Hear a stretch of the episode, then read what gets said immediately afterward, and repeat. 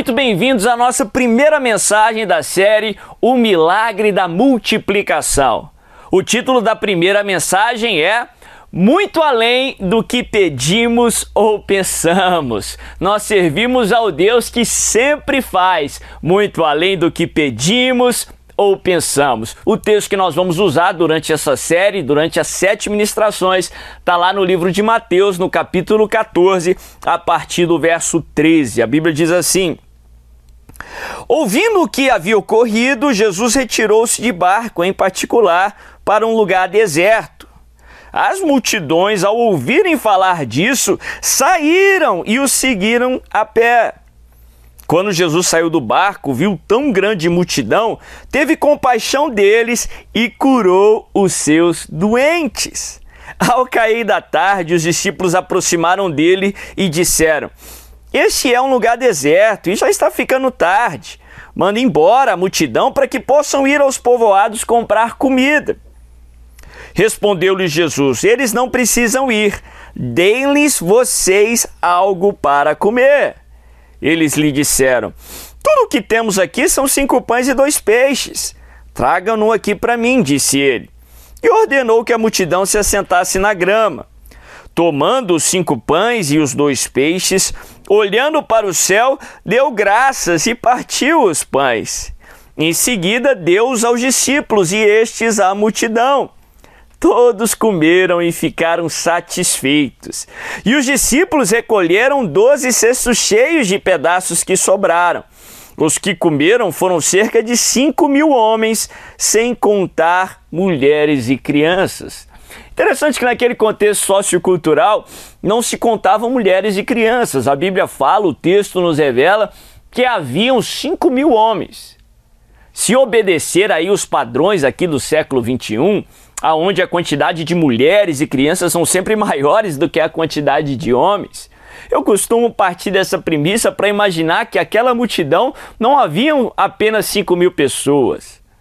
Contando mulheres e crianças, provavelmente ali haviam no mínimo 10 mil pessoas. Realmente era uma imensa multidão toda aquela multidão estar ali com Jesus e ouvir a sua mensagem, sem os recursos tecnológicos da nossa época, já seria um grande milagre. A Bíblia fala que aquela multidão veio até Jesus por motivos diversos. Alguns vinham para ter a sua própria enfermidade curada porque aonde Jesus estava, milagres acontecia. Aonde Jesus estava, a enfermidade é curada. Eu quero lhe afirmar que aonde Jesus está no século 21, as enfermidades são sanadas, a cura, há milagres. Alguns vinham até Jesus porque precisavam de uma libertação tinha algum ente querido que estava preso num comportamento, estava sendo subjugado por espíritos malignos, estavam sofrendo possessões e queriam ser libertos. Alguns vinham porque queriam ouvir a mensagem de Jesus. Havia ali aquela fala no meio daquela sociedade, no meio do povo, que Jesus falava diferente dos outros rabis. Jesus falava como alguém que tinha autoridade. Alguns queriam ouvir do seu ensinamento. Muitos vinham ali porque estavam curiosos ali com aquela multidão, o efeito manada, o Maria vai com as outras. Viram aquele grupo de milhares e milhares de pessoas ali no, no norte da Galiléia e queriam ouvir o que estava acontecendo. Outros vinham com, com um objetivo completamente ruim. Queriam questionar Jesus, queriam arrumar subterfúgios ali para prender, para condenar Jesus. Havia uma multidão ali que se juntou por diversos motivos aonde Jesus estava. Mas no texto nós podemos inferir que nenhum estavam ali porque queriam comer pão e peixe. Nenhuma pessoa de toda aquela imensa multidão veio até Jesus porque queria alimento, alimento natural. Havia cidades, havia vilarejos próximos, se eles precisassem de comida, eles iriam até ali comer. Mas a Bíblia fala que depois de um tempo curando os enfermos, depois de um tempo libertando aquele que estava possesso, pregando a mensagem do reino de Deus, ensinando como alguém que tinha autoridade, como o próprio Deus encarnado. A Bíblia fala que Jesus viu uma necessidade na multidão que a multidão ainda não tinha visto. Ele viu uma necessidade para o povo que o povo ainda não percebia que tinha. Jesus ele começa a dialogar com os discípulos que a multidão precisava de alimento. Tem um texto ali no outro evangelho, essa parábola é reportada nos quatro evangelhos, que diz que Jesus ainda vira e fala que não podia dispensar aquela multidão pelo caminho no qual eles tinham vindo, porque senão eles desfale desfaleceriam no meio do caminho. A Bíblia fala que Jesus vê aquilo que o povo ainda não viu, que o ser humano não conseguia ver. E Jesus não só curou o enfermo, libertou o demônio, como ele fez um milagre extraordinário para suprir uma necessidade do povo que o povo ainda não tinha consciência. Jesus fez mais do que eles estavam pedindo. Talvez aquele povo nem ficou sabendo ali naquela hora do que estava acontecendo nos bastidores que Jesus ele tinha pedido cinco pães e dois peixes e ele fez o inusitado, ele fez um grande milagre para que aquele número tão pequeno fosse capaz de alimentar uma imensa multidão, para que todos comessem até se fartar e ainda sobrassem doze cestos cheios de pedaços. Talvez eles nem sabiam que se eles não se alimentassem ali, eles desfaleceriam no meio do caminho. Mas Jesus fez mais do que eles estavam pedindo. Jesus fez mais do que eles podiam imaginar. Tinha mais acontecendo nos bastidores do que aquilo que eles conseguiam enxergar. Deixa eu te dar essa palavra.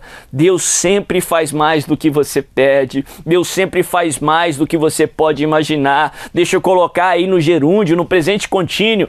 Deus sempre está fazendo mais do que você está pedindo. Deus sempre está fazendo mais do que você está pensando. Talvez você está indo até Jesus porque você precisa de uma cura. Talvez você está indo até Jesus porque você precisa de uma porta aberta, você precisa de um milagre. Talvez você precisa de uma mensagem de esperança. Eu quero declarar que no Senhor as suas necessidades serão supridas. Aquele que chega até Jesus com um pedido, ele sempre recebe uma resposta conforme a vontade do Senhor. Mas não só isso, Deus não só vai dar aquilo que você está buscando, Deus não só vai responder a sua oração, como ele vai além do que você está pedindo. A Bíblia fala que os planos e pensamentos do Senhor são sempre maiores e melhores do que os nossos. Efésios 3:20 nos ensina que ele é capaz de fazer infinitamente mais do que tudo que pedimos ou pensamos. O ser humano consegue enxergar só o seu presente e não o seu futuro. O ser humano só consegue enxergar aquilo que está em volta ali da sua vida. Mas nos bastidores, Deus está fazendo enquanto você, enquanto você não consegue perceber. Deus ele consegue enxergar o futuro. Deus consegue enxergar o todo que vai além do que a sua própria vida, que vai além do que aquilo que envolve a sua vida e Ele sempre está fazendo mais do que você está pedindo. Eu gosto de pregar sobre a recompensa que o rei Saul ele daria para o vencedor do duelo entre Davi e Golias. A Bíblia fala que Davi ele se prontificou para enfrentar Golias no duelo e vencer aquele duelo. E a Bíblia fala que havia ali um comentário, um dizer que o rei ofereceu uma recompensa para quem vencesse o duelo que o rei não, não só ali daria a alegria da vitória, como o rei daria sua filha em casamento, o rei daria grandes riquezas e o rei isentaria o vencedor ali de impostos, não só ele, como toda a casa do seu pai. Por que, que eu gosto de usar esse exemplo de Saul para falar sobre o Deus que sempre faz mais do que pedimos? Porque o rei de Israel era uma representação do verdadeiro rei de Israel. Apesar de Saul ter cometido vários erros, ali ele ainda era o rei de Israel, uma representação de Deus. Enquanto Davi queria vencer Golias, o rei de Israel daria mais do que só a própria vitória. O rei daria a sua filha em casamento, ou seja, mudança de status em Israel. Ele deixaria de ser um camponês, pastor de ovelhas, um soldado e passaria a ser filho do rei, membro da família real. Isso significa honra, isso significa muita coisa, principalmente naquele contexto sociocultural. O rei o acumularia de riquezas, ou seja, prosperidade, e isentaria toda a casa do seu pai de impostos, ou seja, a bênção estenderia para além dele mesmo, a bênção estenderia para toda a sua família. Que eu tomo posse dessa bênção sobre a minha vida. Enquanto nós queremos derrotar os Golias do dia a dia, enquanto você quer a sua cura, a sua libertação, enquanto você quer uma palavra de esperança, o rei de Israel vai dar mais do que você está pedindo. Ele vai te revestir de honra. Isaías 61:7 nos ensina que Deus tem dupla honra para cada vergonha que passamos. O rei de Israel nos dá grandes riquezas, ou seja, a bênção do Senhor que enriquece. O rei de Israel vai te dar prosperidade mais do que aquela que você está pedindo. E o rei de Israel vai abençoar toda a casa do seu pai. Eu gosto ali da figura de Davi no Salmo 23, que ele nos ensina que Deus faria o nosso cálice transbordar. Sim, Deus faz muito mais do que você está pedindo. Talvez você está pedindo o conteúdo só do cálice, mas Deus vai fazer esse conteúdo transbordar e abençoar toda a casa do seu pai, os seus filhos, os filhos dos seus filhos, os seus pais, aqueles que estão estão à sua volta, porque Deus sempre faz mais do que pedimos. Talvez você não está vendo, mas lá nos bastidores, Ele está multiplicando pães e peixes, Ele está movendo céus e terras, Ele está fazendo o impossível acontecer para te dar mais do que você está pedindo, para fazer algo na sua vida e através da sua vida, em nome de Jesus.